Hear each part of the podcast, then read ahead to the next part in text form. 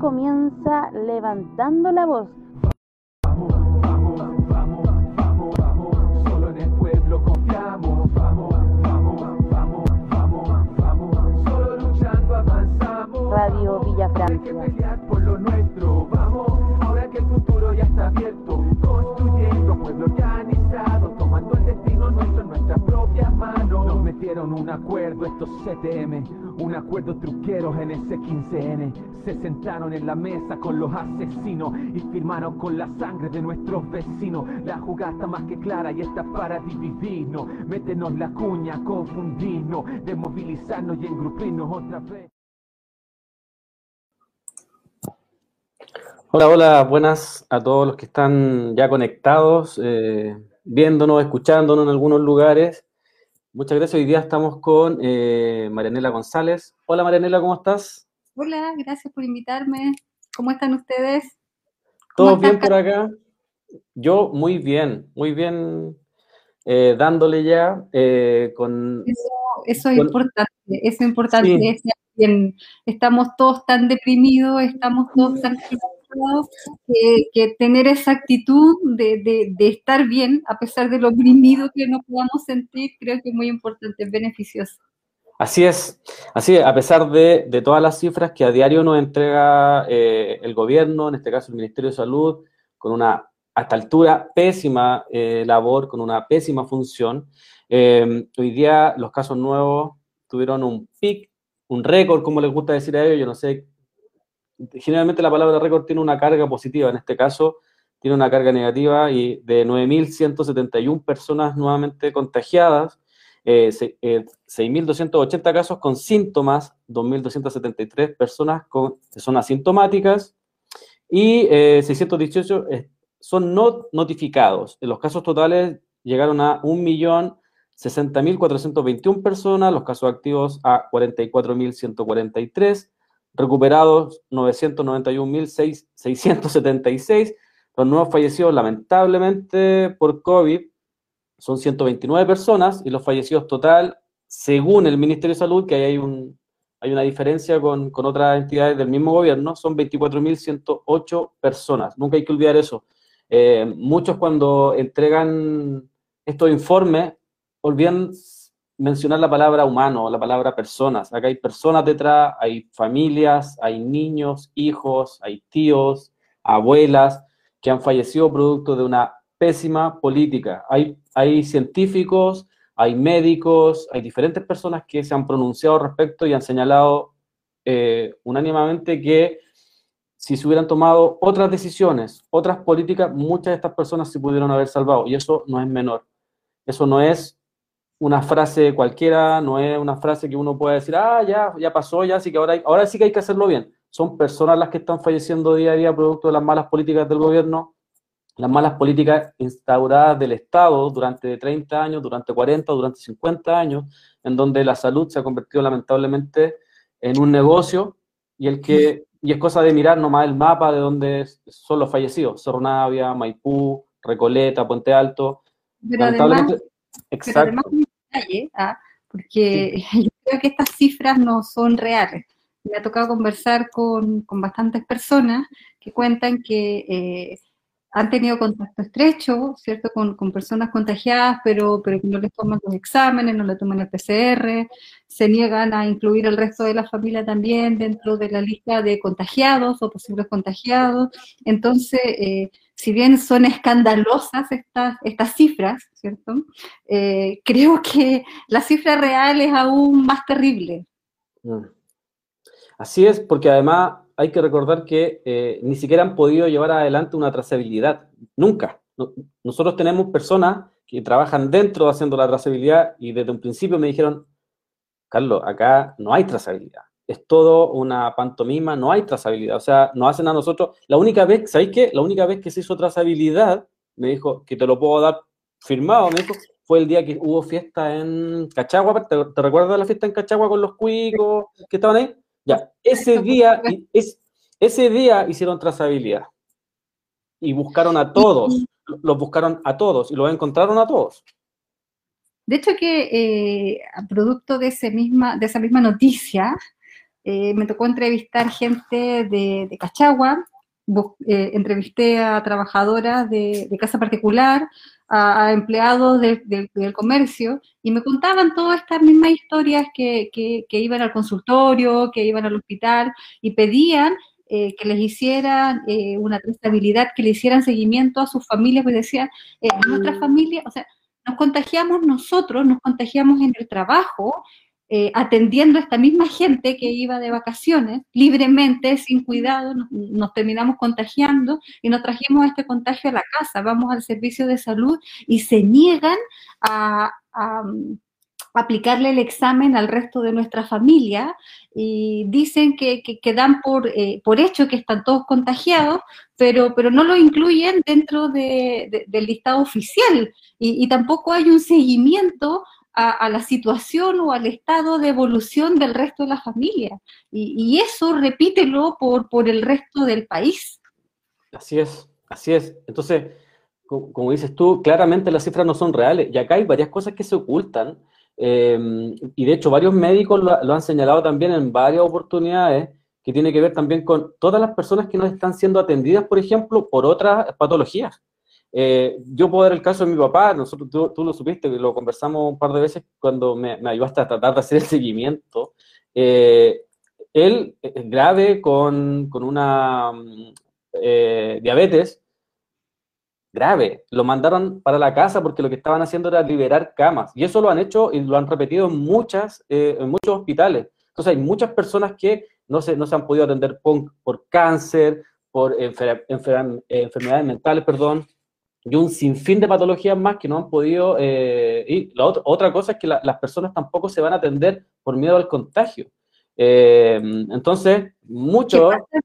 Pasa? que uno pide una hora médica y en un sector público o privado y lo primero que te advierten es que en esos lugares se atiende gente que está contagiada y que ellos no pueden asegurar que tú no te contagies y que por lo mismo piden que, uno cumpla, o sea, tome todas las precauciones, por ejemplo, como esto, usar mascarilla, mantener la distancia, eh, llevar el alcohol gel, cuidarse. Y, pasa que eso va generando daño también, o sea, perdón, miedo en, la población y, y, la gente está evitando ir a los centros asistenciales. Hoy día conversaba con, una madre primeriza y me decía, eh, bueno, mi hijo nació hace un par de meses eh, eh, en el encierro y no ha tenido nunca un control en vivo, nunca ha tenido un control con un pediatra en vivo. Durante dos veces he, llamado por teléfono y para, para, para buscar un poco de guía me lo estoy midiendo, lo estoy pesando en la misma casa y todo porque tengo temor a que se contagie. Acabo de hablar también con un padre con lo mismo, el, miedo del padre a, que los hijos se contagien o a contagiarse ellos y poder eh, y, hacerle daño a sus hijos. Entonces hay un miedo en la población y, la verdad es que la respuesta de las autoridades no contribuyen para nada eh, en calmar ese miedo no contribuyen a llamar a la población a que se quede tranquila y a que haga, a que se maneje de una manera responsable para que podamos salir lo más pronto posible de esta situación. Así es, y sabes que nosotros lo, hemos conversado un par de veces, pues, esta semana para los que se están eh, conectando, estamos en una semana de prueba, la otra semana ya vamos a partir como, como se debe, pero estamos tratando de hacerlo lo mejor posible para ir eh, conociendo esta plataforma. Y nosotros lo, hemos, lo hemos conversado estos días y vemos que hay una desinformación que vemos que no es casual, como dices tú, que hay, se trata de, imponer un miedo como para gobernar por intermedio de la pandemia, ¿no? O sea, cualquier cosa que sucede, bueno, es que la persona es irresponsable, bueno, es que la persona no se cuidó. resulta que uno cuando hace, hace el análisis pequeño, por ejemplo, uno dice, ya, las mascarillas, como decías tú, son obligatorias. Bueno, ¿el Estado las provee? No las provee. Claro. Eh, eh, el, el Estado te obliga a confinarte, ¿te está dando las herramientas para el confinamiento? No son tan baratas. Entonces uno dice, ya, pero las cajas que cuestan 1.500 pesos. Oye, pero en este país hay gente que come con 1.500 pesos. Exactamente, exactamente. Entonces, cuando te hablan de, de, tomar ciertas, ciertos resguardos y hacer ciertas cosas, eh, pero no te están dando las herramientas para eh, llevar adelante ese confinamiento.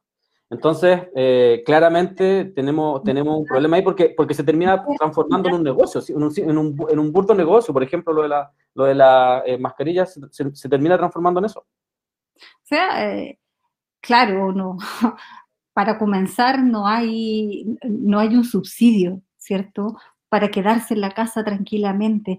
Entonces, eh, fue noticia estos días el permiso que que la gente, los trabajadores del Poder Judicial solicitaron a la Corte eh, de Apelaciones, creo, eh, para que las trabajadoras, las nanas, eh, fueran a trabajar durante esta pandemia. Entonces, el, el, argumento de ellos fue eh, bueno, nosotros tenemos que asistir a, la corte en forma presencial y no tenemos quien cuide a nuestros hijos porque no están yendo al colegio, qué sé yo, pero el tema es que necesitamos nanas en la casa para nosotros poder trabajar tranquilos.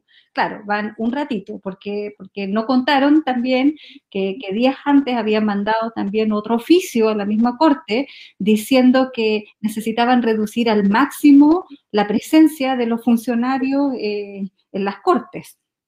Bueno, eh, el cuestionamiento que, que, yo me hice fue eh, la capacidad, o sea, el, el nivel de, egoísmo dentro de la argumentación. Entonces, nosotros necesitamos que un espacio para, para, para, para movernos tranquilos, pero ¿y qué hay del cuidado de las trabajadoras?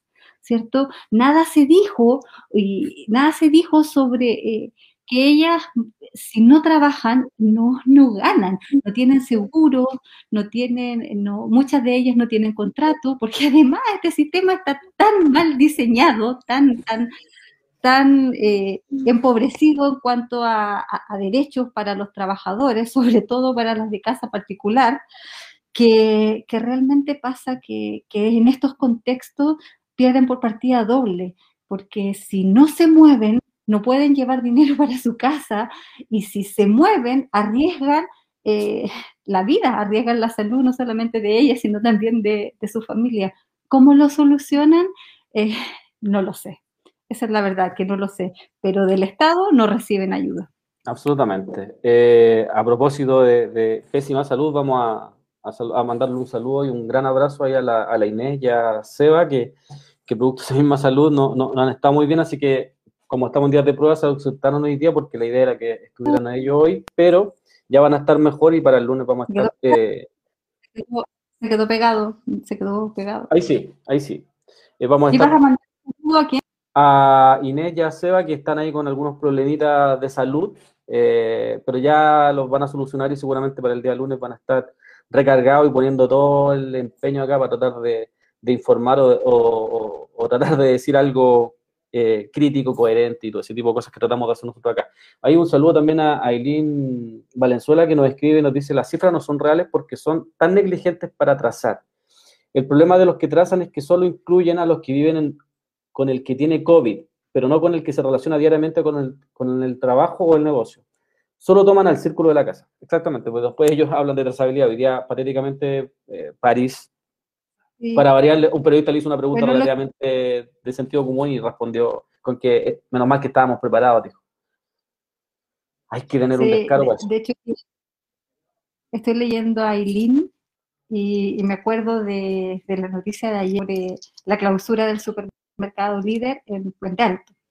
Y entonces la denuncia de los trabajadores era que eh, la semana pasada eh, cerca de 60 y 80, y hay versiones ahí que, se contradicen un poco con la cifra, pero entre 60 y 80 personas, 80 trabajadores, fueron enviados a sus casas porque eh, había contacto y contacto, estrecho.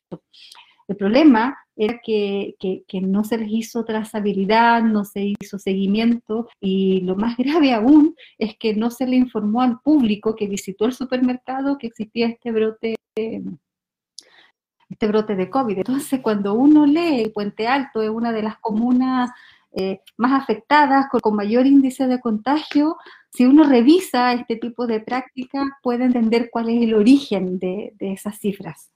Así es. Oye, eh, bueno, hay un invitado. Tenido... Exactamente. ¡Ah! ¡Wow! Uno de los tantos.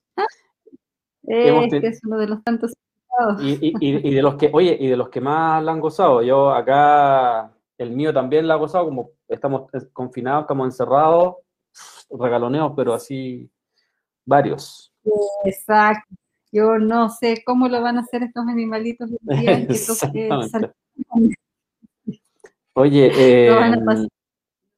lamentablemente tenemos que pasar a un tema que es bien eh, doloroso. eh, hemos recibido muchas malas noticias en estos días, pero ayer recibimos una que golpeó fuerte, sobre todo al mundo social, a, a- a nuestra clase, que en la última hora se dio a conocer el fallecimiento de Rodrigo de la Barra, más conocido como Rorro. Él era integrante, fundador de la Brigada Nehuen Mapuche, organización de voluntarios de salud que realizaba labores de primeros auxilios en la Plaza Dignidad. Eh, en, el- en este contexto de la revuelta popular, ¿no? Eh, según lo informado por redes sociales, eh, Rorro falleció producto del COVID-19 luego de estar casi un mes internado. Eh, para eso vamos a conversar con eh, Ronald Zamora, eh, amigo, o como él me lo señaló, hermano de la vida de, de, de Rorro, así que lo vamos a pasar a saludar. ¿Nos escucha gran- Ron- ¿Perdón? social. Un gran absolutamente. luchador. ¿Nos escucha Ronald? Hola, Ronald. Le puede, mira, no escúchame, abajo en una parrita hay un micrófono, quizás lo tienes desactivado. No, no se escucha. No te escuchamos. Ah, es, es el, el, el manos libres que te está. Del manos libres. ¿Aló? ¿Ahí sí? Sí, Ahí sí, bien. ahí sí. Sí. Ahí te escuchamos muy ¿Me bien. escucho ahora? Es Así es. yo lo escucho bajito ahora, pues. ¿Nos escuchas bajito ahora? Eh, A ver, déjame ver si No, no, ahora sí lo mejorar escucho eso. no, no, Ah, no, perfecto. ahora sí lo escucho bien. Lo que pasa es que me prestaron los audífonos, entonces me están boicoteando la, la, la entrevista, ese es el problema. Te estaban ahí, sí, pues, censurando. Eh, Sí, eh, Carlito, Marianela, eh, un gusto, buenas noches, eh, gracias por la invitación. Y aquí estamos, un día triste, eh, por lo que tú ya comentabas, por, por el, el triste fallecimiento de, de Rodrigo. Y, y bueno, la verdad que hay, hay esto que conversar, ya que estaba justamente tocando el, el tema este de la, de la pandemia y de, de- de la trazabilidad que en realidad no existe y, y creo que todos tenemos de una u otra forma ejemplos propios de, de- de que efectivamente la, traza- la trazabilidad nunca, nunca existió. Exacto. Así es. Eh, Ronald, ¿nos puedes contar más o menos cómo fue la, la situación de, de Rodrigo, que- todo lo que él lamentablemente debió vivir? Eh, bueno, eh, Rodrigo, eh, no, no sé si, ustedes supieron, pero la familia de Rodrigo. Su padre, su madre, su hermano y él. Eh, Rodrigo se contagió eh, cuidando a, su hermano, que fue el, primer contagiado. Eh, se fue primero a una residencia sanitaria, eh, estaba absolutamente bien en, en la residencia, pasaron estos dos días y de ahí eh, yo hablé con él y me dice que lo iban a trasladar al hospital porque estaba un poquito complicado. Y llega al hospital y ya después de esa llegada al hospital no ya no no, no hubo más contacto con con Rodrigo y bueno, Rodrigo tenía, tenía enfermedad de base, eh, Rodrigo era un, un, un- un hombre, si bien era alto, pero, pero, pero estaba un poco eso, eh,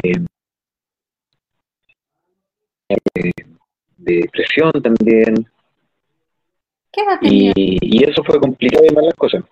El Rorro tenía 44, Era muy joven, muy, muy joven.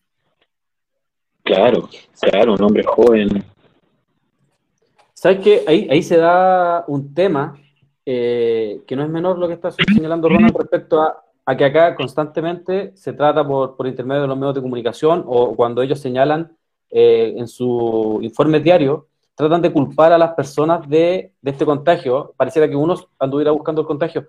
Y resulta que lo, que nos está contando Ronald, que, eh, que Rorro estaba cuidando a su hermano. Y eso, y eso seguramente le, sucede a mucha gente. Muchas personas están cuidando a los suyos porque eh, no responden en, las residencias sanitarias, los hospitales no dan abasto, y muchas personas se están cuidando a sí mismos. Eso habla también de, lo que señalábamos en un principio, cómo, cómo se trata de, culpar, de criminalizar a las personas, pero hay una realidad atrás que es completamente diferente a lo que ellos tratan de señalar. Hoy día tenemos más de 9.172 personas contagiadas, con un porcentaje importantísimo y muy alto de contagio, creo que van en un 13, en un 14%. Yo me recuerdo que el año pasado ya se hablaba de que en Chile el, el, el, había un 4% y eso ya era alto. Y hoy día estamos en un 13 o en un 14%. O sea, es brutal. Eh, Rorro era muy joven. Eh, ¿Cuántos días estuvo internado aproximadamente? ¿Un mes? No, no nos contaban. ¿Un mes? 29 días. Wow. Wow. ¿Y cómo él pasa de, de, esta situación en la cual, claro, tú nos decías que se, no, no, no, no, se sentía tan mal, pero llegó un momento en que se agrava esta situación? Eh, sí, como, como, te decía, él, bueno, se, él, él, comenzó a sentir síntomas, entonces se, se el PCR, el PCR dio positivo, día domingo él se traslada a residencia sanitaria, de ahí está dos días donde, donde él seguía eh, manejando sus redes sociales, eh, nosotros no, nos llamábamos por teléfono y me cuenta el día martes que lo iban a trasladar a, al hospital porque le estaba costando mucho respirar. Y bueno, como te decía, al Rodrigo lo trasladan al hospital y, y, de ahí ya no, nunca más hablamos con Rodrigo. Ahora, si es lo que dices tú con respecto a que, a que el gobierno nos culpa a nosotros por, por supuestamente eh, buscar el contagio, eh, no sé, yo soy obrero eh, y resulta que para, para poder pagar mi, mis cosas tengo que salir. Y soy un obrero que no tiene auto, eh, soy un obrero que se tiene que mover eh, un obrero que a las 6 de la mañana de su casa y la miro están repleta, con, con, más encima con, con trayectos larguísimos. O sea, yo soy de Conchalí y trabajaba en la dehesa. Entonces, eh, yo, yo, yo, no entiendo cómo, cómo el gobierno no, no, no, comprende que tener eh, 80 o 100 personas en estos tremendos buses más encima, donde el, la distancia social no existe, no existe porque tú te estás respirando prácticamente cara a cara con, con, tres o cuatro personas que están, que están a, tu, a tu alrededor eh, y, y, querer responsabilizar a la gente eh, por, este tipo de situaciones, eh, o sea, eh, es lamentable. Eh, también hay otras cosas, hay, hay, hay muchas otras variantes respecto de. O sea, cuando el gobierno viene y te da permisos para salir a vacacionar, eh, lo que te está diciendo, lo que le está diciendo a la gente que no entiende esto, porque eh, también tenemos que ser claros y, y, tenemos que ser conscientes de que la mayoría de la gente no entiende lo que es una pandemia, no, no le toma el peso a lo que a lo que es este, este virus. Y cuando tienes una autoridad a la cual te llama eh, regularmente a, la normalidad, recordemos que abrieron los malls, recordemos que abrieron los, los restaurantes, bueno, eh, en los restaurantes hubo, hubo, mucho más protocolos porque el aire libre y, y todo lo que tú quieras, pero pero a lo mejor no mucha gente, o sea, a, al día un mall pueden ir 60 mil personas, 70 mil personas. Eh, la distancia social no se cumple porque uno, uno va pasando, porque, bueno, ellos hacían que uno pasara por un lado y, y, y hacia, hacia, una dirección y por el otro lado hacia, hacia la otra, pero el chablón de gente era el mismo. Era absolutamente el mismo. Eh, la misma fotografía que suben, que, que, que suben lo, lo, los compañeros a, redes sociales cuando van en el metro. Eh, después te dicen que los niños tienen que volver al colegio. O sea, recordemos el año pasado, primero ellos querían que, el 26 de abril el 27 de abril volvieran al colegio, después, eh, como ya les empezó a quedar la cagada, lo tiraron para mayo, después lo tiraron para agosto, entonces eh, no, no han tenido un año volviendo a la normalidad. Eh, hoy día, de hecho, el otro día publicamos en, en Twitter, eh, en, el, en, el, en la cuenta de, de que busca personas, eh, pusimos la foto de, de, Raúl Figueroa, porque Raúl Figueroa está desaparecido hace tres semanas, entonces eh, tú comprenderás que uno se, se preocupa. ¿no? Entonces le pedimos a los compañeros que, que, lo buscaran, porque, porque no sé, en, en una vez se le pasó algo, eh, pero, pero el hombre no aparece, y hasta hace tres semanas atrás él estaba convencido de que los niños tenían que volver al colegio. Y comete la estupidez de decir que los niños no se contagiaban. Así es. Y resulta que a la, a la fecha, cuando él hablaba de eso, ya teníamos 56 niños muertos. Así es. Así es. Tal cual lo estás diciendo tú. Él, él, el 27 de abril del año pasado lo asevera en radio ADN, me parece, y le, le, vuelven a preguntar y él lo vuelve a mencionar, vuelve a señalar de que lo, lo, los niños, si, dijo, si bien es cierto, dijo, eh, no es igual, pero se contagian en menor medida y no, no le afecta igual que lo, a los adultos. Hoy día eso es completamente inverso. Los, los, médicos, los doctores están señalando que es absolutamente brutal de la manera que los chicos de 11 y 18 años se contagian. O sea, cuando ellos se contagian, eh, eh, que es muy grave, es muy grave la situación, es, fulminante. De hecho, los niños que se han muerto eh, han muerto en días y los que sobreviven, hay que recordar que después, además, adquieren mucho el PINS que es otros, eh, otro, otra secuela de esta enfermedad que también nos ha traído muertos.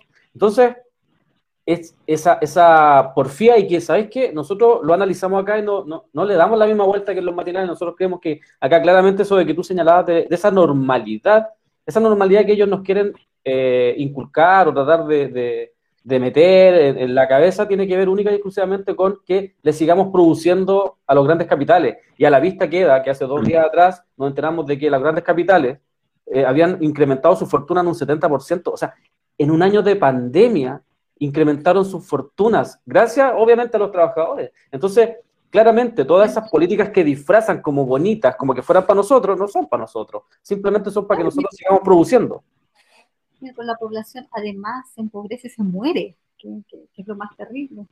Oye, es importante destacar que, que el Colegio de, de, Profesores hoy pidió la, exigió la renuncia inmediata de Raúl Figueroa como ministro de Educación.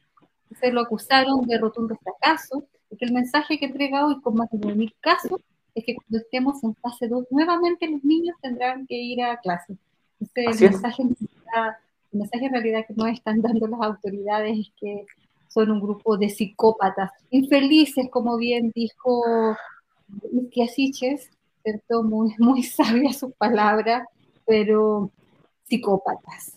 Mira, si uno hace el análisis cuando ellos insisten en que los chicos vuelvan a clase, ¿por qué quieren que vuelvan a clase?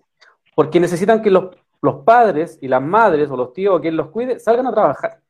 Si eso es lo que hay detrás de eso. Eso es, es lo que hay detrás de esto. Lo que dijo la gente es el argumento de la gente del Poder Judicial. El mismo argumento, exactamente. Exacto. Eso es lo que hay detrás. Porque... Ahora, eh, dale, dale, Ronald, por favor. Eh, ahora, eh, hay, hay un tema, eh, y yo me voy a salir un poco del de, el tema COVID, pero, pero solo, solo para aclarar. Cuando tú hablas de que, de que el, gran, el, el gran empresariado se, se, se, ha vuelto más rico, ¿cierto? Con, con, con, el tema de la pandemia, mientras Chile mientras el chileno común se empobrece, sí, sí. Eh, recordemos que la pandemia la, la, la, ha pagado el pueblo. Así es. O sea, tengamos claro que la pandemia la, la ha pagado el, pueblo, este, este dichoso proyecto eh, que, supuestamente era para evitar el tema de los contagios y todo lo demás del empleo seguro, eh, lo único que, logró fue que los trabajadores eh, empezaran a sacar las platas de su AFC, ¿cierto? Mientras las empresas se lavaron las manos, se desligaron, eh, después no los volvieron a contratar, porque se suponía que iba a ser un proceso de tres meses, cuatro meses, pero eh, cerca del 50% de esas personas no volvieron a trabajar. eh, después partieron con el dichoso tema del, del 10%, y con el 10% seguimos pagando la, la, la, pandemia nosotros. Y no es que yo esté defendiendo la AFP, porque en realidad no tengo ninguna intención de defenderla, al contrario, quiero que desaparezcan. Pero somos nosotros, en nuestra plata, o sea, más encima, más encima de que nos explotan, nosotros pagamos la pandemia y con nuestra propia plata, o sea, la plata que nos pasan, ellos mismos se la vuelven a llevar, o sea, les prestamos la plata, porque nosotros les prestamos la plata a los empresarios, ¿cierto? Después nos sueltan el 10% y nosotros se la volvemos a entregar a ellos, claro, esta vez gastando, comprando y, todo lo demás, pero, eh, y, aquí, y aquí vuelvo nuevamente al tema del COVID, ¿cómo evitamos que la gente se contagie si la gente necesariamente tiene que ir a trabajar? ¿Cierto? Porque si no trabaja, no come, no come, y nosotros lo vivimos el año pasado, de hecho, eh, la, la, Marianela fue testigo de eso. Nosotros, eh, eh, o, o, yo en este caso, eh, hice campaña desde abril hasta octubre, entregando cajas de mercadería por todo Santiago, compadre, y te lo prometo, yo entregué en Las Condes, yo entregué en, en, en, Vitacura, entregué en, en Lo y, y tú dices, claro, son comunas acomodadas, pero pero es el nombre de la comuna, si al final del día eh, eh, esta, esta supuesta clase media que existe eh, en realidad no es tal porque ellos pierden su, su poder adquisitivo y se vuelven pobres. Se vuelven pobres porque, porque están sobreendeudados, se vuelven pobres porque tienen que pagar eh, eh, arriendos aparte, porque mu muchos muchos que viven allá arriendan y son arriendos carísimos, eh, tienen que pagar el, el auto, tienen que pagar el, la, la, escolaridad de su de su hijo. Entonces, si, pierden el poder adquisitivo, ellos se transforman en, en, en, en pobres. Entonces, cuando ellos vienen y hablan de la clase media y todo lo demás, eh, por favor, si en Chile no existe clase media no existe. No existe. Y mientras el gobierno no se meta la mano al bolsillo, mientras no hay una política en la cual el gobierno intervenga y diga, ¿sabe qué? Si a mí el gobierno me dice, eh, te vayas a cerrar tres meses, pero yo te voy a pagar, weón, no sé, 700 lucas, weón, eh, pa, para, pa, perdón, perdón el, el, el improperio, te voy a pagar 700 lucas para que tú te quedes en casa durante tres meses, yo te puedo asegurar que eh, el, el, el, el virus en Chile estaría controlado absolutamente controlado.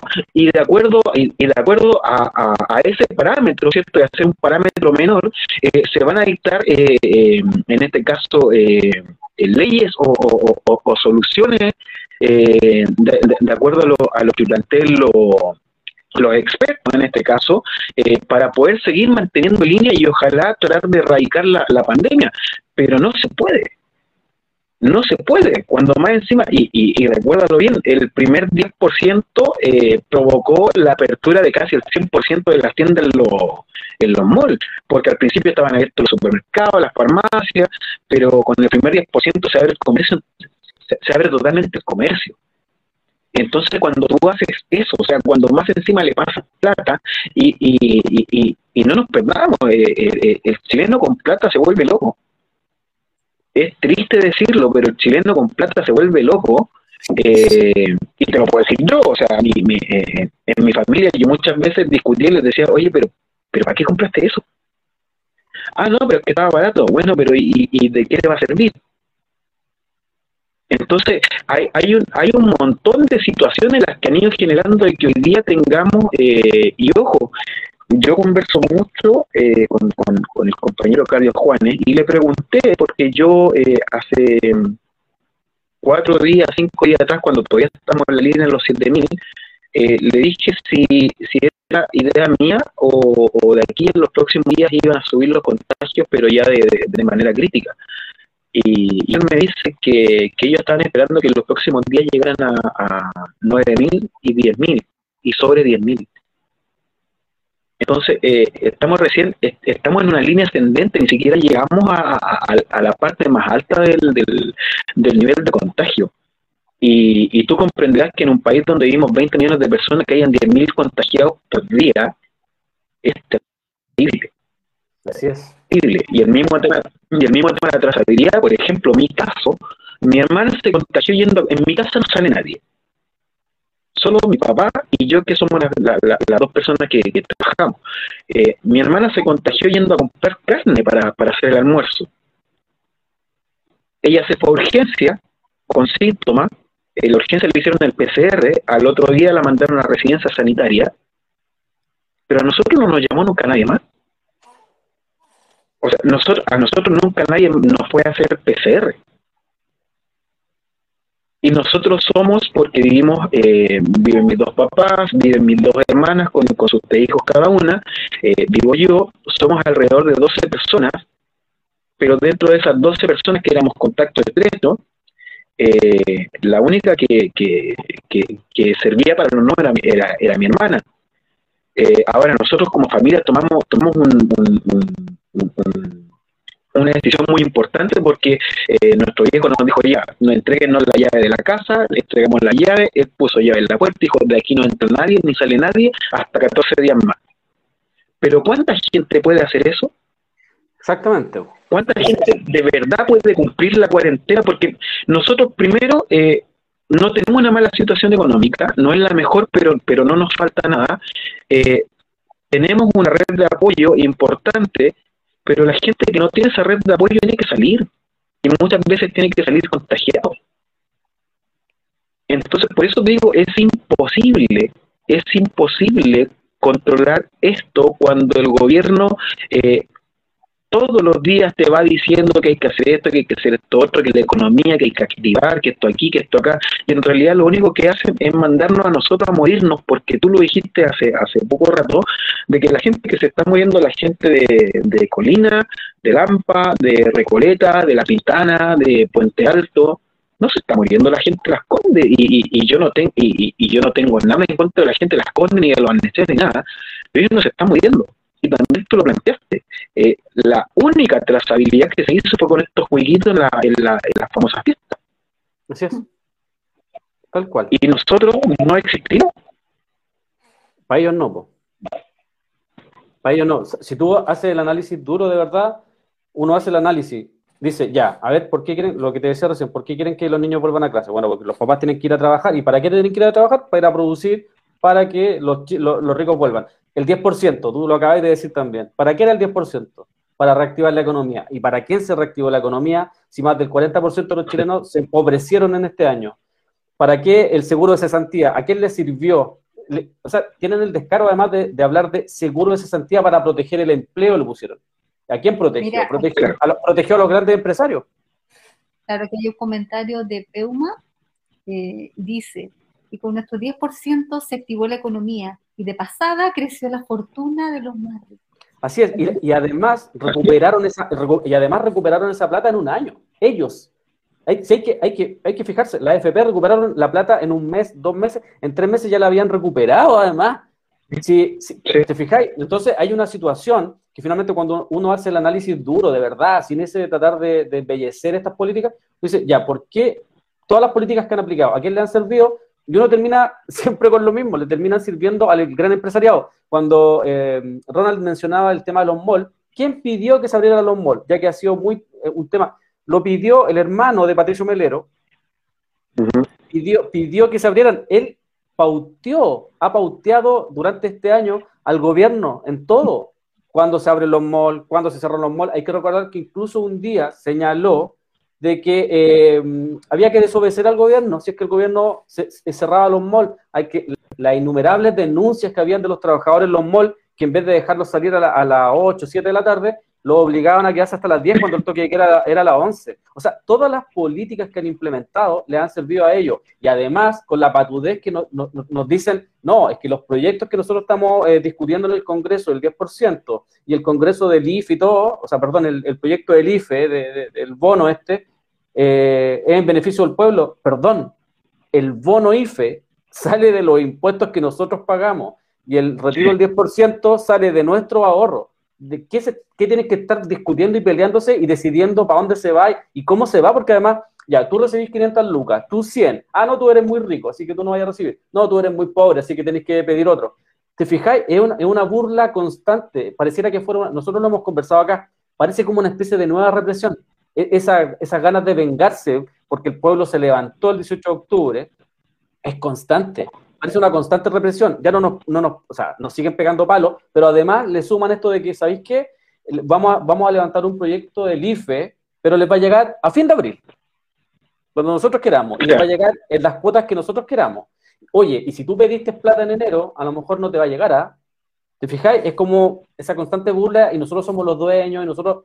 y todos lo disfrazan. Entonces, claramente acá eh, nosotros vemos que hay un... O sea, es evidente que está la lucha de clase ahí más latente que nunca, pero se ve este, esta, este ánimo de, venganza, de, revancha, que hoy día París diga sin ningún pudor, señala, menos mal que estábamos preparados.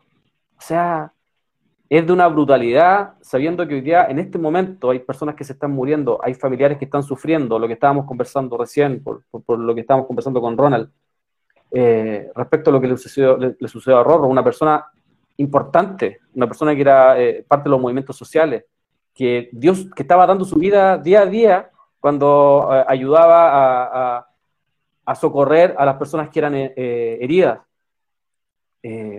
todas las muertes, son importantes. Lo hablamos con Marianela antes de entrar al programa. Ojalá todos los programas, por lo menos de los movimientos populares, los movimientos sociales, le dedicaran programas enteros a nuestros compañeros, porque se lo merecen, porque, porque son imprescindibles. Para nosotros no son un número más. Entonces, y eso es lo que hoy día queremos rescatar. Eh, te quería hacer una pregunta respecto, para tratar de volver un poco al tema de... es como inevitable desviarse para otros temas porque son los temas que nos golpean día a día Em, ¿desde, qué día recuerdas tú más o menos que, que, Rorro estaba ahí manifestándose en la Plaza de Dignidad? ¿Desde el día 1? ¿En qué momento toma esto de la Brigada Nehuén Mapuche? Mira, yo, como te, como te comentaba, yo partí en la primera línea. Eh, y por nuestras redes sociales en Twitter, eh, me di cuenta que, por lo menos yo cuando, lo vi, tiene que haber sido por ahí por el 25 de octubre, más o menos del 2019. Eh, primero como, como particular, eh, al principio andaban todos como, como, particulares, no existía la brigada. Eh, de hecho, no existía la primera línea tampoco. Mm. fue la primera vez que yo vi una, una publicación de, de, Rodrigo en, en, su red social en Twitter, y que fue justamente el día que a mí me dispararon en la cabeza. Eh, a mí me dispararon con un balín de acero en la cabeza porque eh, fuimos de, al principio también éramos un piño de, entre chiquillos y, y, personas más grandes como yo, eh, que atinamos un poco a, darle la pelea a los pacos y, y, fue y fue complejo. Pero, pero el rorro parte, o por lo menos yo tengo conocimiento de que más o menos por octubre del 2019 tengo visita en octubre del 2019 está todo tirado. Eh, el Rorro parte con, con, el tema este de, de, querer ayudar. Eh, muchas veces como, como, como brigadista eh, y otras veces como, como manifestante. después ya en noviembre ellos crean una brigada que se llamaba TEA, y bueno, ahí Rodrigo estuvo en TEA, tengo entendido por lo que conversamos, eh, hasta el día 27. Bueno, eh, la verdad que se, se, cruzan muchas fechas con Rodrigo porque el día 27 de diciembre, viernes, segundo ocupamiento de, de, los Pacos en Plaza Inea, eh, cuando muere Mauricio Fredes. Ya el día de, la muerte de Mauricio Fredes, eh, algo pasó eh, con, la brigada y, bueno, eh, Rodrigo renuncia a, los días a la liga. Y que también es un día importante para mí porque ese día recuperando la plaza yo fui gravemente herido. a mí me dispararon un escopetazo de lacrimógena a 12 metros de distancia. Wow fue también, y fue justo, a mí me llevaron al, al cinearte y el cinearte se empezó a quemar. Eh, no sé, si este día fue terrible. Eh, y, y ahí Rodrigo vuelve nuevamente a la calle con su primo hermano, con Rolando, eh, solo. Solo, volvieron al, al, al comienzo y en algún momento ellos dijeron, pero formemos una brigada, pero formemos una brigada con valores y, ellos le dieron un ADN a, la brigada y, ese ADN tenía que ver con que eh, esta brigada se iba a crear primero por la lucha, eh, segundo, por la primera línea, y tercero, eh, por los presos políticos.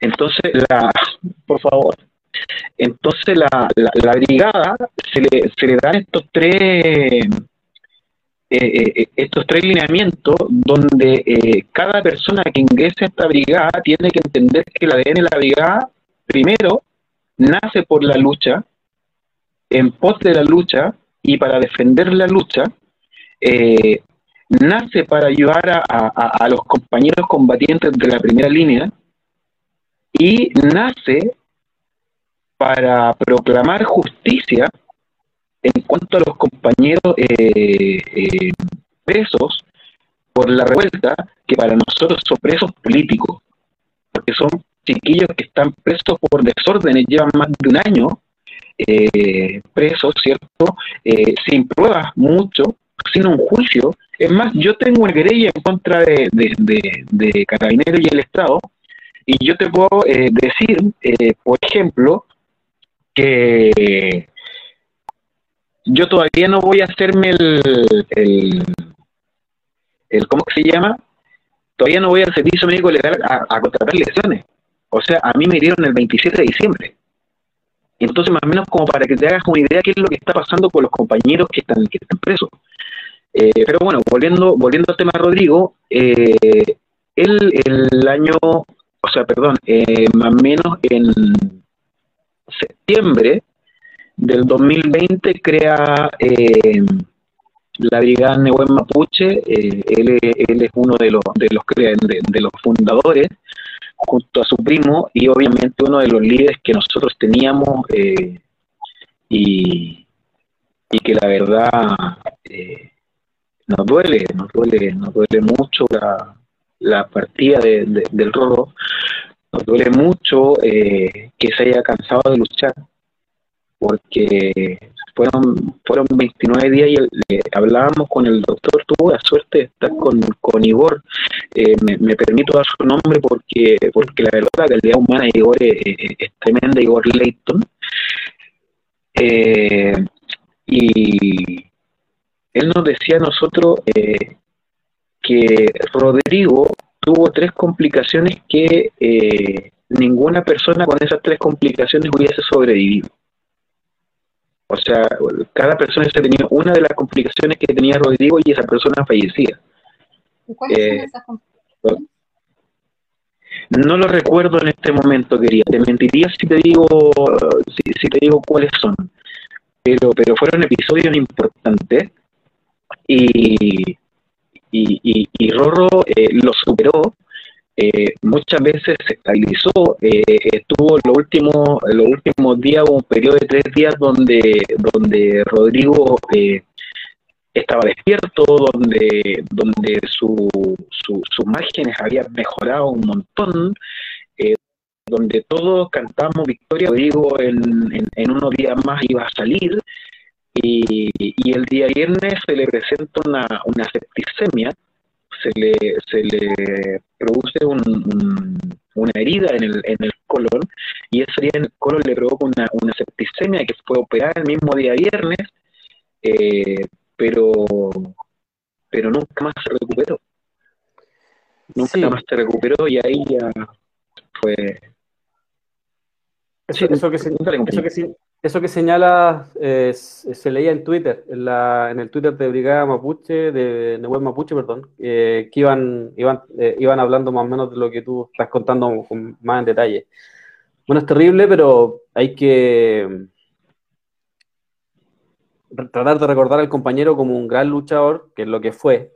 A mí tengo un, un, un problema siempre con, con ese Claro que causa mucha pena, sobre todo para la, gente más cercana como Ronald, pero creo que siempre va a ser importante recordar a, los compañeros, a los que son asesinados y a los que mueren por dando la vida como, como Rorro, como esos grandes luchadores que se merece tener este pueblo, o sea, como esos grandes luchadores que, que, fueron, como esas grandes personas que fueron, o sea, él, cada vez que estuvo ahí expuso la vida, hay que recordar que la brigada de Buen Mapuche fue una de las tantas brigadas que fue eh, golpeada por carabineros, reprimida por carabineros, una y otra vez, varias veces los tenían identificados, los hostigaban. Eh, Entonces, a pesar de todo eso, ellos siempre estuvieron ahí, siempre estuvieron dispuestos a, estar para el compañero, que es lo que nosotros decimos siempre, hay que ponerse al servicio del compañero. Bueno, ellos lo hicieron carne, eh, nosotros te queremos agradecer por haber, por haber estado estos minutos, por haber dado tu, testimonio. hoy día fueron los funerales de, de Roy. No sé si Marianela tiene algo más que preguntarte, algo más que decir para ir cerrando esta, esta conversación. Pero en realidad tengo un par de preguntas. Sí, dale, no hay problema con eso.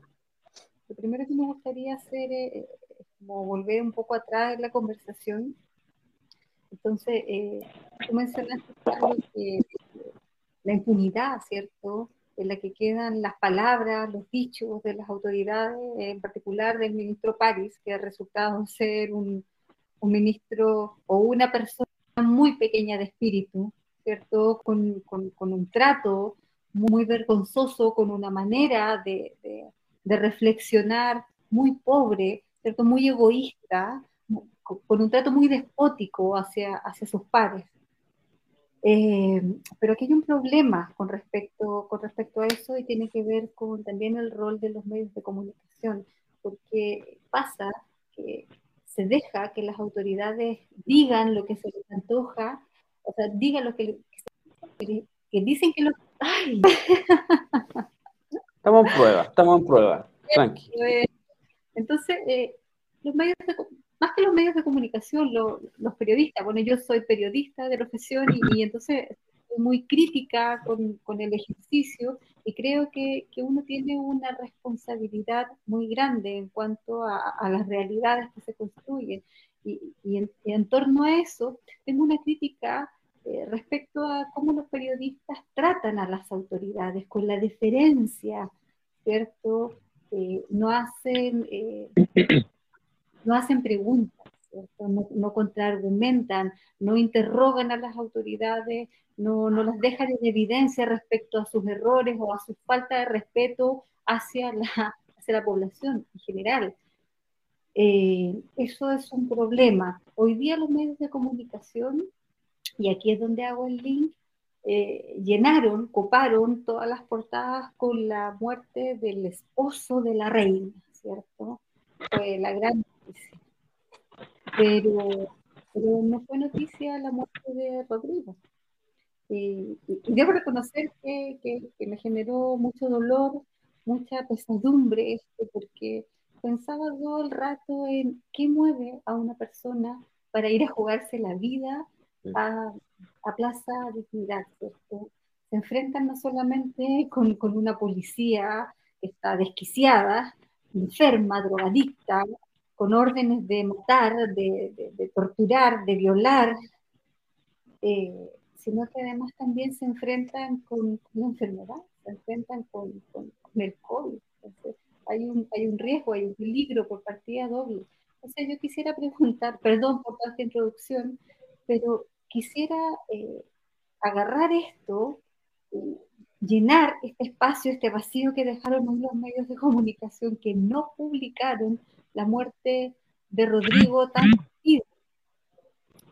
y por lo demás que también una gran pérdida para, todos quienes, quienes sentimos que, hay que, seguir peleando y que no hay que bajar los brazos porque, porque en realidad lo hemos perdido todo, ¿cierto? Eh, Ronald, ¿tú podrías contarnos que, cuál era la motivación de, Rodrigo para ir a exponer la vida? y, cuál es la motivación tuya también para, llegar a Plaza Italia y exponerse? Eh, esta pregunta me la hicieron hace un tiempo atrás eh, y, la persona cuando yo le contesté no lo podía creer. A nosotros nos mueve el amor. Eh, el amor por el que está al lado, el amor por el vecino, el amor por la persona que, sufre. Eh, no, hay, no hay otra definición. No hay otra definición porque nosotros tenemos claro que vamos a exponer la vida. Rodrigo tenía claro que iba a exponer la vida. Y es amor. Es lo que tú eres capaz de hacer por, por tu esposo, por tus padres, y la única diferencia que, hacemos, que, hace, que hacía Rodrigo y, que hacemos todos los, que, los brigadistas, porque aquí no, no, solamente Rodrigo, bueno, Rodrigo es un ícono, y eso eh, quería dejarlo en claro, Rodrigo es un ícono de, la lucha, eh, para nosotros nace una leyenda eh, con, con, la partida de Rodrigo, pero, pero hay otros muchos héroes sin capa que van allá con una sola motivación, eh, y cuando tú me preguntas qué es lo que puede eh, llevar a una persona a hacer algo así, exponer la vida por otro, es, es amor. Y es amor del bueno. Eh, es el querer que, la persona que está al lado no le pase nada. Y que si le pasa algo, tenés que correr y, y, lo tienes que socorrer y lo tienes que devolver a su casa tal cual como venía. Y muchos de nosotros somos personas que no trabajamos en salud que aprendimos con, en, en, en otras brigadas, porque yo también pertenecía a otra brigada con compañeros que, que, venían de, del, del, área de salud eh, y aprendimos con ellos y nos enseñaron, pero hoy día gran parte de la brigada, eh, si hay dos o tres personas que trabajan en el, en el área de salud mucho, el resto somos personas que hemos ido, que hemos ido aprendiendo. Entonces, eh, me acuerdo que esa, que esa persona que, que, que me preguntó esa vez me decía, pero, pero ¿por qué amor? Me decía yo le decía, ¿tú qué eres capaz de hacer por amor? No, me dice, yo soy capaz de hacer muchas cosas. Bueno, nosotros somos capaces de ir a salvar personas. Y si eso no es amor, no, no sé qué podría hacer. Y no tengo otra definición para, para decir por qué, por qué los brigadistas, por qué Rodrigo eh, eh, estaban ahí más que, más, más, que amor por otros, por querer ayudar, por, por, por querer ganar, porque al final del día eh, nosotros estamos ahí porque, porque eh, no buscamos, nosotros exigimos dignidad. Y de la única forma que la puede exigir es luchando. No en la casa, no tuiteando, no eh, detrás de un, de un, escritorio, ni tocando la bocina cuando pasáis por un grupo de personas que, que, que están luchando. Esto se gana luchando, con la piedra en la mano. Y me van a disculpar, pero nosotros lo único que tenemos es esto, ¿cierto? Y una piedra.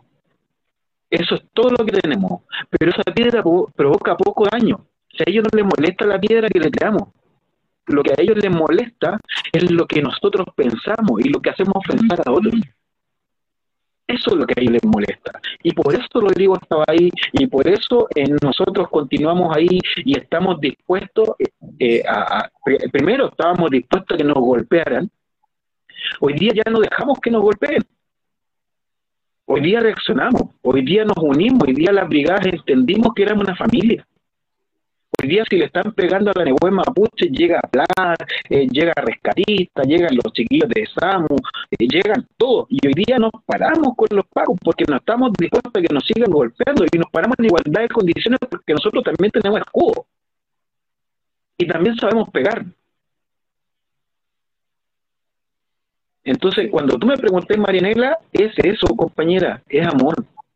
Es un amor infinito te lo prometo que es un amor infinito lo que sentimos cada uno de los que vamos para allá. Y entonces, y entonces eh, Rodrigo pasa que, se va dibujando ese amor, ¿cierto? Porque toda esta historia que tú nos relatas respecto al último mes de la vida de Rodrigo eh, es sinónimo de, aquello, de, de amor, porque tiene que existir mucho amor para que no te importe tu vida, no te importe tu salud y te dediques a cuidar a tu hermano sabiendo que tienes enfermedades de base y que, y que eso te puede costar la vida. Y a él le costó la vida por amor. O sea, entregó, termina entregando su vida por amor. Es terrible, ¿eh? pero, pero, pero, también es un, es un gran mensaje que nos deja. Eh, nos dice también esa, nos dice también su mensaje que, estamos muy solos, que estamos muy descuidados, muy vulnerables, ¿cierto? pero, pero claro, lo, rescatable en cuanto a Rodrigo es su, gesto de amor hacia su familia, hacia el pueblo, hacia los seres humanos que lo rodean, porque comprende que finalmente no vivimos solos y que tenemos que cuidarnos entre todos. Ronald, otra cosa, tú estás de cumpleaños hoy. ¿Cómo, compañera? Perdón. ¿Tú estás de cumpleaños hoy? Sí, estoy de cumpleaños hoy. Y hoy el día de tu Y cumpleaños, el día de tu cumpleaños te toca enterrar a tu mejor amigo, ¿cierto? Eh, el ¿cómo día de mi cumpleaños me toca enterrar a mi hermano de vida. Hermano de vida? ¿Cómo, cómo, cómo se vive eso? Es una, es, es difícil, no, no, no es una bonita pregunta, pero, pero creo que es necesaria hacer. Bueno, como, como tú bien sabes, desde que Rodrigo cae al hospital, yo eh, por intermedio de mis redes sociales empecé a buscar contactos por aquí y por acá y empecé a conseguir información que a familia no le llegaba. Eh, tuve la suerte de encontrarme con personas en el camino que me ayudaron mucho para, para poder brindarles eh, información a, la familia y, y- que, y que esa angustia. Cuando hablo de la familia, en realidad hablo de su hermano menor, eh, un chico que yo conocí anoche, eh, que él, él hizo todo, hizo todo, porque él quedó solo en la casa, se contagiaron todos y él fue el único que no, que no se contagió. Eh, y yo me dediqué durante estos últimos 29 días a conseguir, entre que estaba trabajando y todo lo demás, conseguir información para entregarla. Me dediqué 100% a mi hermano. Eh, y te lo digo con esa propiedad porque eh, incluso su familia en algún momento me dijeron que eh, yo era parte de su familia. Y que me agradecía mucho. Hoy día era, era, era, era muy, muy, muy complejo eh, el estar recibiendo a cada rato la gracia de la familia porque, porque yo no lo hice para que me dieran la gracia. Yo nada de lo que hago lo hago para que me den la gracia, lo hago por, por- porque así lo siento y porque eh, por Rodrigo sentía un, un, un, un, amor infinito, una- un, amor de compañero un amor de compañero, un amor de, de- hermano, un- un amor de familia, un amor de piño. Eh, y ayer cuando ya sabíamos esto de que de que no tenía retorno, porque ya no a, mí me habían avisado temprano que, que, él no tenía retorno, tratamos de buscar más información para contrastar, porque muchas veces a mí me llegó información de que Rodrigo estaba eh, muy grave, que probablemente no pasaba el día y resulta que en la tarde encontrábamos otra información y Rodrigo estaba bien, entonces siempre tuve que contrastar información, que era algo que yo les conté anoche, que yo les pedí perdón incluso porque muchas veces eh, no les dije cierta información porque eh, en la tarde me encontraba con que la información era otra. Entonces, muchas veces, porque ellos me decían, para nosotros fue una pesadilla, viví una pesadilla aparte porque muchas veces no les conté cuando me decían que Rodrigo estaba a punto de morir porque yo sabía que en la tarde iba a tener otra información y tuve Se el audio, por lo menos aquí no se escucha. Se, se quedó pegado. Es súper... es súper, eh, Cuando me llaman ayer y me dicen que fuera a la clínica porque existía la posibilidad de, de poder acompañar a Rodrigo en, en- en- en su última en su última hora, eh, yo tenía pensado ir, ir a la casa porque la casa estaba la tienda alada, porque ellos estaban, estaban terriblemente afectados, entonces eh, querían que yo fuera para, para tratar de calmarlos, tratar de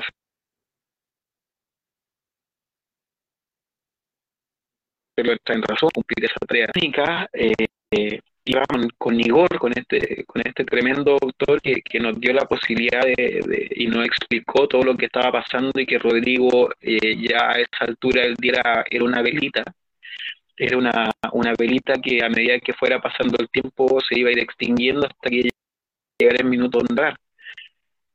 Y, y yo no lo dudé. Yo sabía que hoy día iba a ser mi cumpleaños, hoy día teníamos eh, con, con, con, con, mi polola, con, la persona que está hoy día, teníamos pensado hacer eh, una celebración eh, y, y cuando me dicen que, que había que ir a la clínica y que querían que yo fuera, yo partí. Yo partí, eh, nos contaron todo, nos dieron la posibilidad de acompañarlo. eh, yo lo conversaba con otras personas y decía, no es justo que la gente muera sola por culpa de, este dicho, pero era mucho más injusto que Rodrigo muriera solo. O sea, una persona que hizo tanto, que, que, que ayudó a tanta gente, que hizo volver a casa a mucha gente, que rescató a mucha gente, porque, porque nosotros muchas veces rescatamos las manos de los pagos compañeros, y esos compañeros pudieron irse a casa.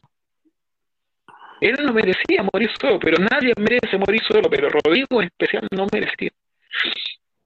Estuvo acompañado de parte de su brigada y de parte de su familia. Eh, y, y al último no- nos reíamos con Rolando porque nosotros éramos de los que nos quedamos hasta más tarde y yo terminaba en la casa de Rodrigo porque me quedaba sin locomoción. Y fuimos los últimos dos que entramos.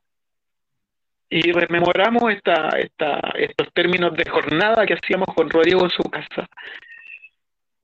Y le comentamos muchas cosas, nos reímos, que era un poco la dinámica que teníamos nosotros, nos reímos mucho, le contamos un montón de cosas, los mensajes, eh, y, pero en un momento nos quedamos mirando la cara y le dijimos al, al Rorro que, que, que si él aún le quedaba un, un, un- cachito de, de energía y si quería luchar, que, que nos tomara la mano y que nosotros íbamos a luchar con él. Pero que si él ya estaba cansado, que partiera y que nosotros no, no, no, no lo íbamos a retener y que lo íbamos a entender. Eso fue lo último, lo último que le dijimos, que, que si él quería seguir luchando, que nos tomara la mano y que si se quería ir, que, que nosotros lo dejábamos libre. Y salimos de ahí y a los cinco minutos sale el doctor avisando que Rodrigo había tomado la decisión de, de partir. Y, y es terrible, es, terrible ver que, como te decía yo al principio, que que tu hermano de vida se, se te fue y que fuiste y que fuiste el último en estar con él y que, y que de una u otra forma yo creo que Rodrigo estaba esperando que alguien le dijera eso, porque él ya había luchado mucho. Y, y si bien yo, yo lo recuerdo con, con mucha tristeza, eh, este es un regalo que me dejó Rodrigo al día de mi cumpleaños. Quizás suene frívolo, pero, pero es un, un, regalo. El, el haber hecho mi última junta con, con, con mi hermano de brigada, eh, ser una de las últimas personas que estuvo con él y ser la persona que, que, que junto a su primo le dijimos eh, y lo liberamos, eh, y salir de ahí, después de salir de ahí, que nos vengan a avisar que Rodrigo había partido, para mí es un regalo. Y, y va a quedar para siempre.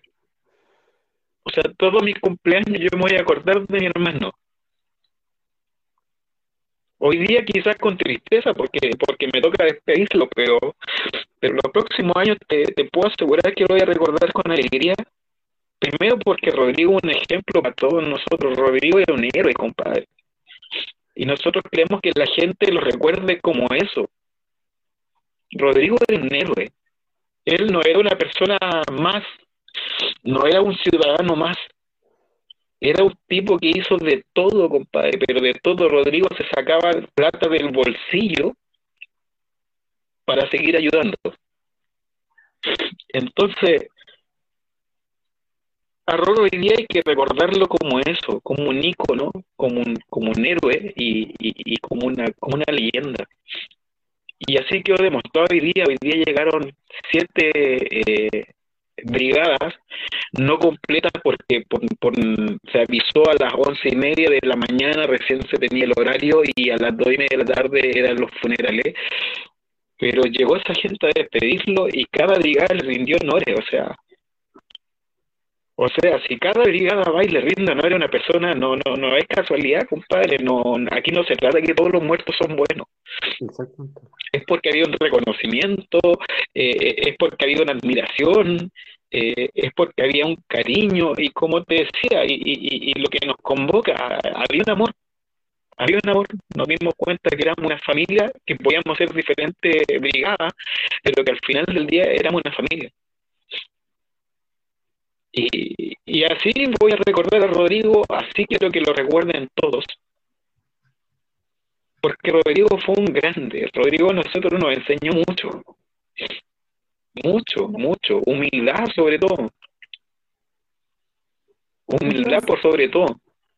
Pues yo era una persona eh, en mi vida normal, un weón poco humilde, eh, muchas veces pesado, y, y, Rodrigo me enseñó que, que, que no, que no, que uno no podía ser así, que uno, que uno tenía que darse por entero y que no tenía que esperar nada. Yo eso lo aprendí de Rodrigo, compañero. De Rodrigo lo aprendí, yo, y por eso decía, Rodrigo es el hermano que yo elegí en vida. Yo lo elegí, yo lo, lo, lo, tomé como hermano y le dije, bueno, vos soy mi hermano y, y, y de ahí no y, de ahí no salimos, de ahí nosotros éramos hermanos y todos éramos hermanos. Eh, y como te decía, hoy día lo recuerdo con tristeza, con, con, un dolor en el, en, el pecho, eh, pero durante el día son, son muchas imágenes, muchas, muchas cosas lindas, muchos, muchos recuerdos, muchas conversaciones, eh, muchos secretos. Y, y si bien lo vi ayer en, en, en, esa, en esa maldita cama, eh, no me quedo con el recuerdo de ayer. Me quedo con los recuerdos que viví con, con Rodrigo, que fueron muchos, que fueron importantes, que fueron bonitos, que fueron heroicos, porque muchas veces fueron heroicos. Y, y eso era, eso era Rodrigo. Rodrigo un hombre, un hombre de amor. Eso era. Y recuérdenlo como es. Como un héroe de la dignidad, eso, un héroe de la dignidad. Eh,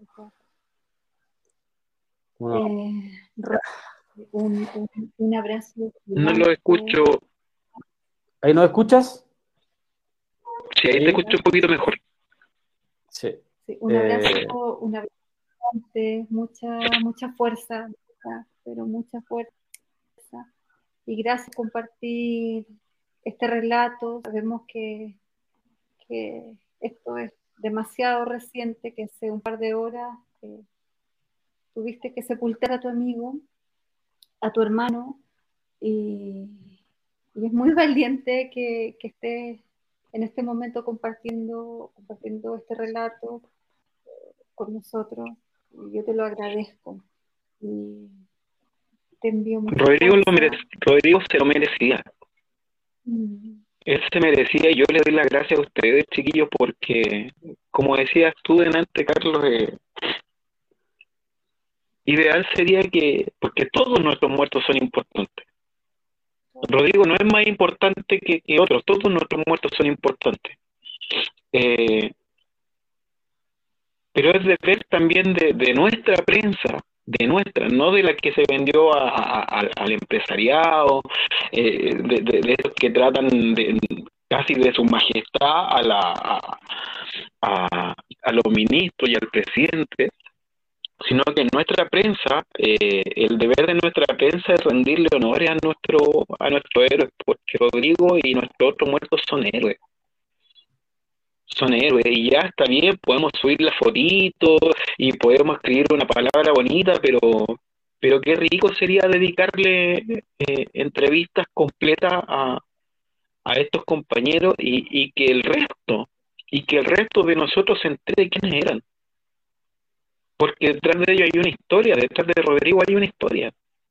Y esa historia hoy día la puedo contar yo en parte, pero nuestros otros compañeros, ¿quién contó su historia?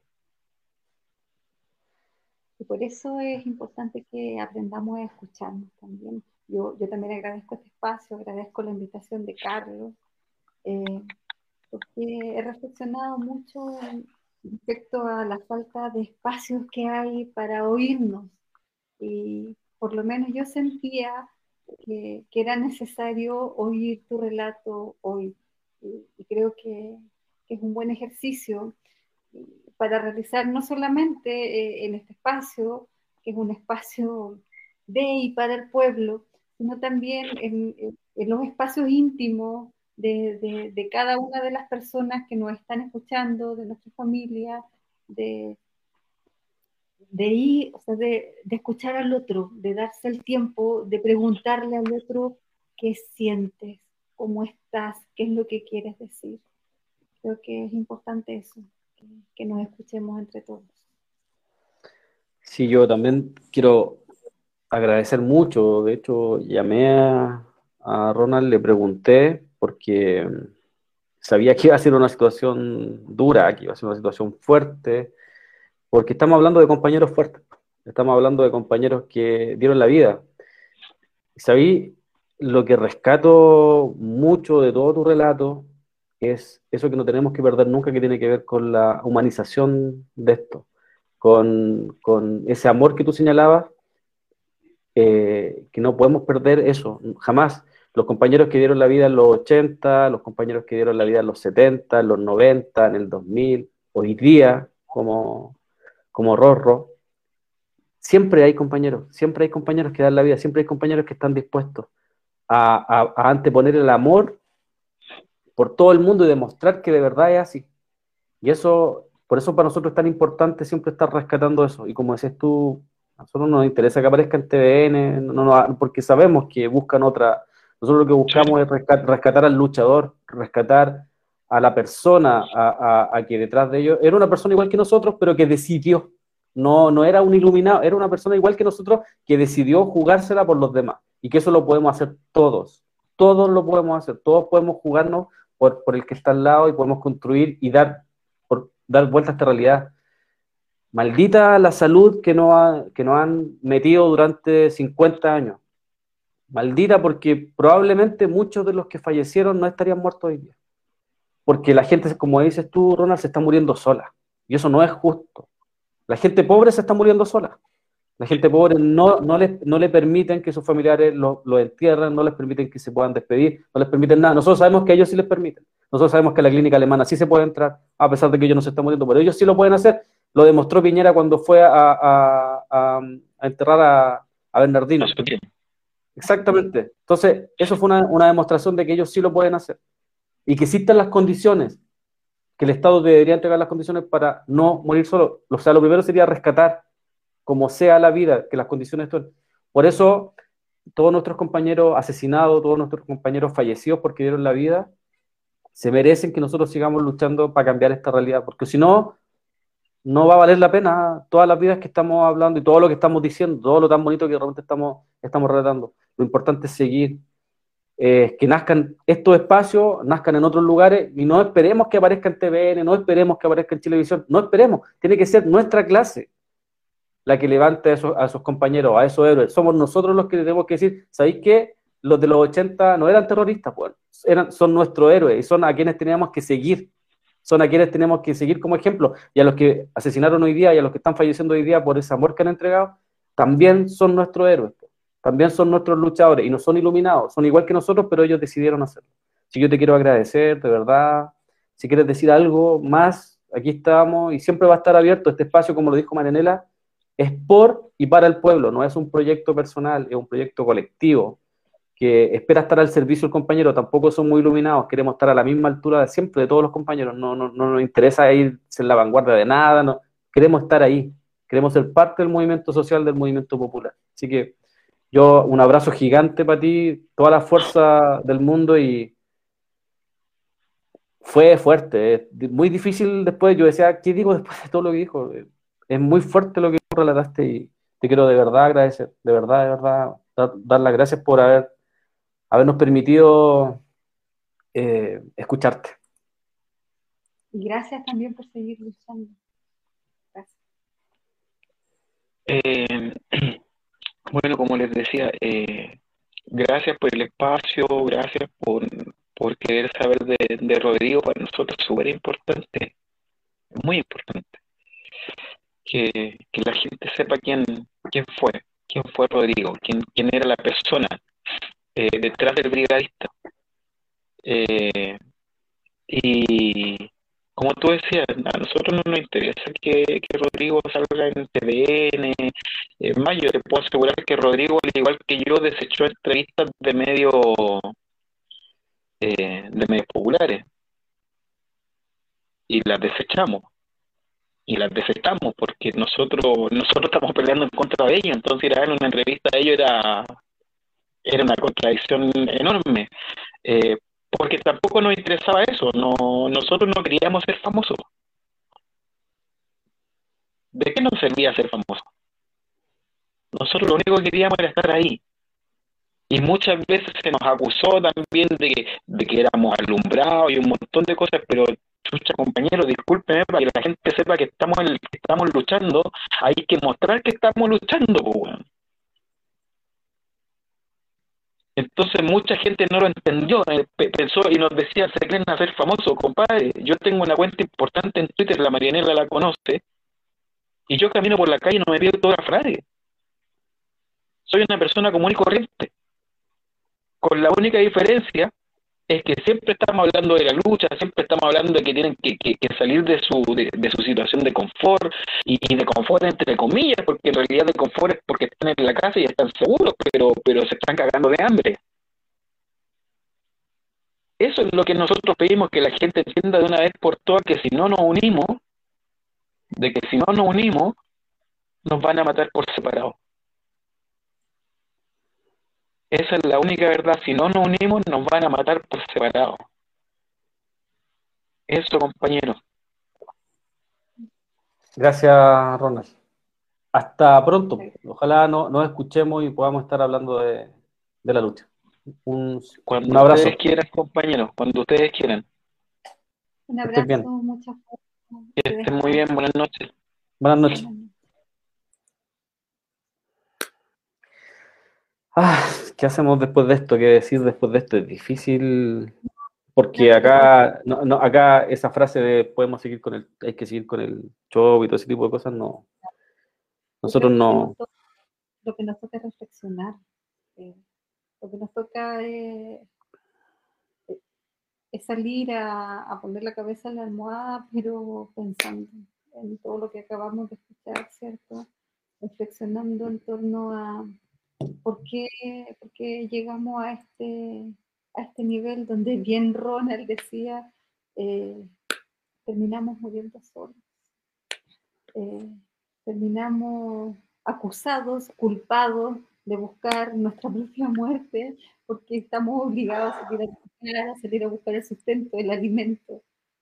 Eh, aquí hay algo que está muy mal y las cosas deberían cambiar y tenemos que reflexionar en torno a eso, porque lo que no podemos hacer es hacernos los besos y no hacer nada de brazos cruzados.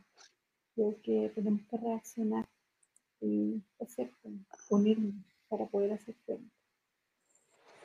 Así es, así es. Eh, nuestro programa se va a llamar, eh, por si acaso, para, porque todos los temas se llama Levantando la voz hoy día Ronald levantó la voz más que nunca respecto a, a la historia de, de Rorro, de Rodrigo. Eh, orgullosos de escuchar a ese tipo de compañeros que, que, tienen una lucidez tremenda para poder expresar de verdad lo que uno quiere que pase, pues, que tiene que ver con esa lucha, con ese amor constante por, por el otro y, y que se entiende que, que ese es el camino. Lamentablemente el camino no es otro, el camino está ahí, el camino está en la organización, en cómo en algún momento hubo una revuelta popular en este país y algunos compañeros decidieron organizarse para proteger a esos compañeros que estaban en primera línea. Eso es parte de la organización. Eso es parte de entender para dónde vamos, qué es lo que hay que hacer, qué, cuáles son los roles de cada uno. Nosotros entendemos que aquí hay un rol súper importante como medio de comunicación popular, en donde tenemos que en donde tiene que ser de clase, tenemos que mostrar, mostrar a nuestros compañeros. Dale nomás, Maranela. Sí, qué doloroso leer de pronto en redes sociales donde la gente dice ya están estos delincuentes los días viernes, que lo único que saben es destrozar, vandalizar, ¿cierto? ¿Por qué no van a trabajar?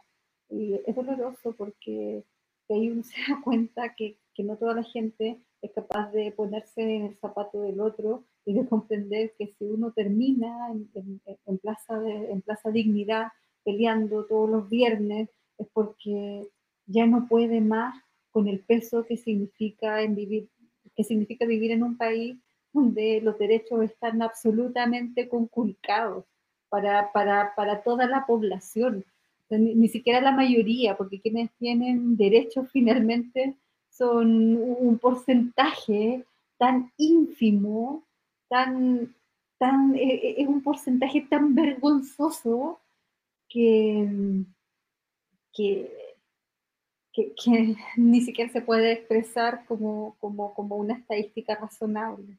Eh, la gente se moviliza, la gente va a la plaza de la dignidad justamente por eso, porque no tenemos vivienda, no tenemos educación, no tenemos asegurada la comida, no tenemos asegurada la salud, es porque no hay dignidad para vivir. Y, por eso es doloroso cuando uno lee esos comentarios tratando, tratando a, todos quienes van a exponer la vida de, delincuentes, de criminales, cuando en realidad es todo lo contrario. Ellos van para visibilizar que estamos gobernados por delincuentes y criminales que han hecho nuestras vidas pobres, miserables. Y estas son las consecuencias. Así es, yo ya estamos terminando, el lunes ya vamos a partir con, con, el levantando la voz y con hashtag y todo eso vamos a tener, ojalá Marianela la podamos tener por lo menos una vez a la semana, toda la semana. Eh, va, a ser va, a ser, va a ser importante. Ya, ya hiciste, el, hiciste la prueba, ya hiciste el primer, programa, así que, y, y, y al parecer está saliendo bien, así que Ojalá podáis, estar. Eso es mi primera experiencia en algo similar. Yo, yo me dedico a escribir, creo que no tengo mucha facilidad de palabra, creo que, que, lo mío en realidad son las letras. Eh, pero, pero agradezco el espacio porque, porque también es, una nueva experiencia y es un desafío porque esto me va a obligar también a, a, poder superar el pánico que, que, me provoca la cámara, y que me provoca el, hablar sin saber, eh, sin poder controlar en realidad lo, lo, que pasa a mi alrededor, que en este caso eh, es la audiencia que está al otro lado mirando eh, mi discurso. Me siento un poco vulnerable, pero, pero bueno, aquí estamos y voy a tratar de hacerlo lo mejor que pueda. Créeme que pienso lo mismo que tú. Yo no debería estar acá tampoco. Si acaso son otros los que tienen que estar, pero hay que asumir, alguien tiene que asumir ese rol. Lo que decía recién Ronald, alguien tiene que hacerlo. Exacto, alguien tiene que hacerlo de buena, de mala forma. Yo pido disculpas por los errores que uno pueda cometer. Yo menos soy experto en esto.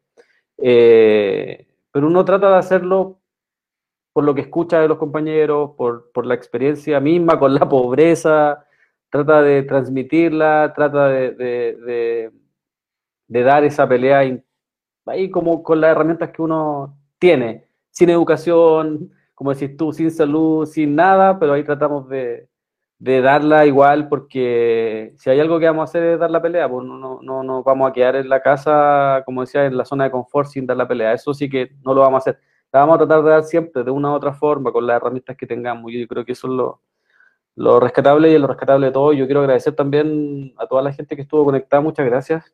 Eh, día fue un programa especial, teníamos pensado hacer otra cosa, eh, teníamos pensado hablar de otros temas, pero encontramos que era mucho más importante mencionar esos temas en corto tiempo y dar espacio a hablar de, de nuestros compañeros, de los que se jugaron la vida constantemente, se siguen jugando la vida, muchos también.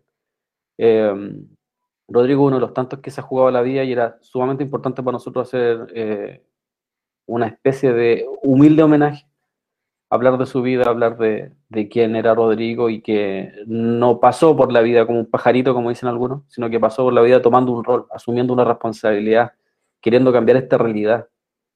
Porque como también lo decía Ronald, quizá uno tiene un relativamente, tiene la vida como, no tiene tantos problemas, pero hay otra gente que sí, la pasa muy mal y la idea acá es que estemos todos bien.